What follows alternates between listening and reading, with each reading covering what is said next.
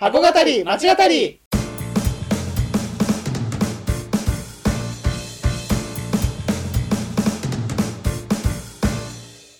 箱語り町語りは元百貨店マンの2人が商業施設すなわち箱についてあれやこれやと語り合って魅力の再発見をしていく番組です。はい今回も始まりましたけはい、れども。よろしくお願いします。はい。今回は何をやっていきましょはい、今回はお知らせ会でございます。うはいまたお知らせ会ですはい、はい今回のお知らせはどんなお知らせになるでしょうか？はい、今回、えーから、はい。まあ以前少しまた別のお知らせ会ではい。ちょろっとそうですね、はい。先日させていただきましたが。が、はい。えー新しいプロジェクトを始めようと思っております。はいどんなプロジェクトでしょうえー勝手にはい。自由が丘デパート開発プロジェクトかはい。です。よー。はい、まあ、簡単にちょっと概要をお願いしてもいいでしょうかえー我々はあのスタンド FM で、はい。えー妄想商業施設というものを、はい。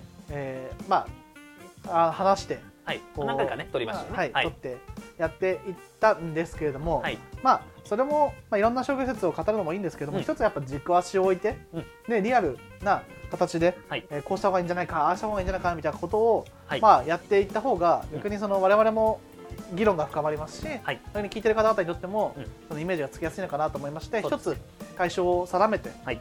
えー自由が丘駅にある自由が丘デパート、はい、以前ねあの配信の中でちょっとやらせていただいたんですけど、はい。そこですよね。はい、さようございます、そちらで、えーを対象と勝手にさせていただいて、はい。あのねびっくりしてると思います。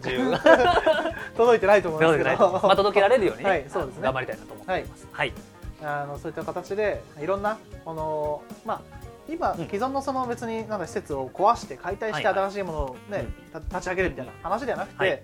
今の現状を生かしながらじゃあうん。こうしていけばいいんじゃないかとか、それはねテナントの MT、うん。MD であ,、うん。あり、うん。またその反則の仕方とか、まあ、いろいろうこうまあさまざま街との関わり方とか、うん。まあ、そういったものを総合的に、はい。まあ、我々がこうなんかこう具体的な案として考えていければいいなと思って提言を、ねしていければいいなと思っておりますので、かっこよくとコンサルティングです